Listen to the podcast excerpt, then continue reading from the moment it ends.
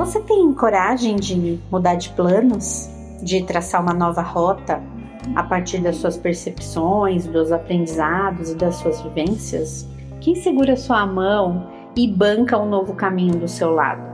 Aquele seu, sua gineco Mara, que sempre foi super acolhedora, acolhedora, explica tudo nos mínimos detalhes, trata de você desde a adolescência. Aí você engravida e decide buscar um parto respeitoso. E quando você vai consultar as taxas de cesárea desse médico ou médica, são elevadíssimas.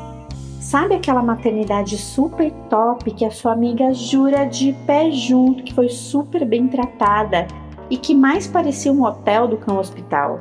E aí, quando você se consulta com as doulas e com os profissionais do parto respeitoso ao seu redor, você descobre que esse mesmo local tem protocolos intervencionistas e super ultrapassados. Seu parceiro, sua parceira, jurou amor eterno e tá com você pro que der e vier. Só que não participou de nenhuma consulta de preparação para o parto, nem para amamentação, nem para o porpério.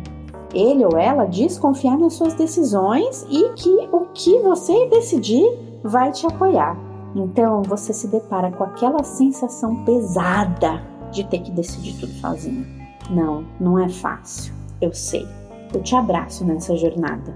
Romper com aquilo que parece óbvio, fácil e gostosinho dá muito trabalho, exige muito da gente.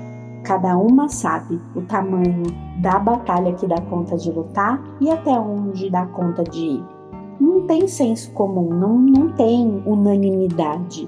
Tem o seu limite e ele deve sempre ser o seu guia. Agora, se você quer fazer diferente, se você quer aumentar muito as chances de ter um parto respeitoso, vamos conversar